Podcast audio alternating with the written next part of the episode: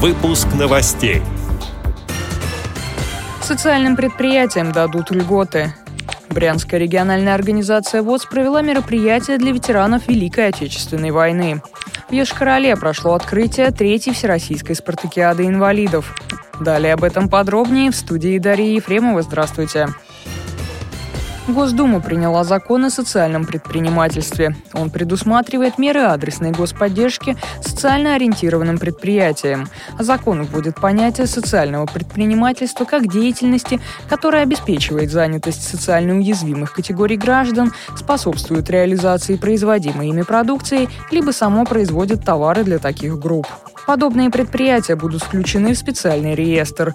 Им предусмотрены меры финансовой и имущественной господдержки. Также будут оказывать содействие в развитии межрегионального сотрудничества и поиске деловых партнеров. Новый закон направлен в том числе на повышение уровня занятости инвалидов, выпускников детских домов и пенсионеров. Доля таких работников на соцпредприятии, включенном в реестр, должна составлять не менее 50%, а их доля в фонде оплаты труда не менее 25%.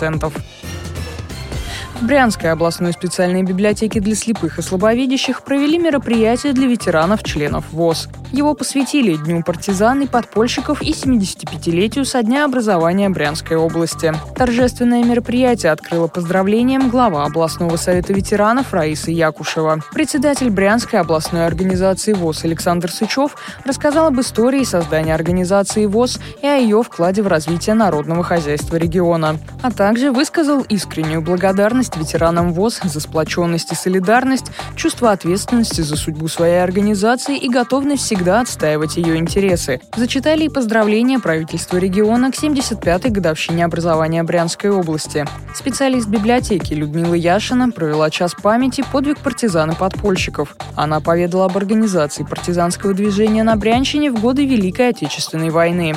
А ветераны поделились своими воспоминаниями о тяжелых военных годах, читали стихи и дружно исполняли песни военных лет. Присутствующие почтили память погибших в Великой Отечественной войне минутой молчания. В Ешкарале открыли третью всероссийскую спартакиаду инвалидов. В столицу республики Мариэл приехали почти 2000 спортсменов из 65 регионов. Состязания проходят по семи дисциплинам. Это легкая атлетика, футбол, плавание, дзюдо, голбол, настольный теннис и батча. Сегодня состоятся в том числе финальные соревнования по настольному теннису и четвертьфинал по голболу. Завершится спартакиада 19 июля. Эти и другие новости вы можете найти на сайте Радио ВОЗ. Мы будем рады рассказать о событиях в вашем регионе. Пишите нам по адресу новости собака ру. Всего доброго и до встречи.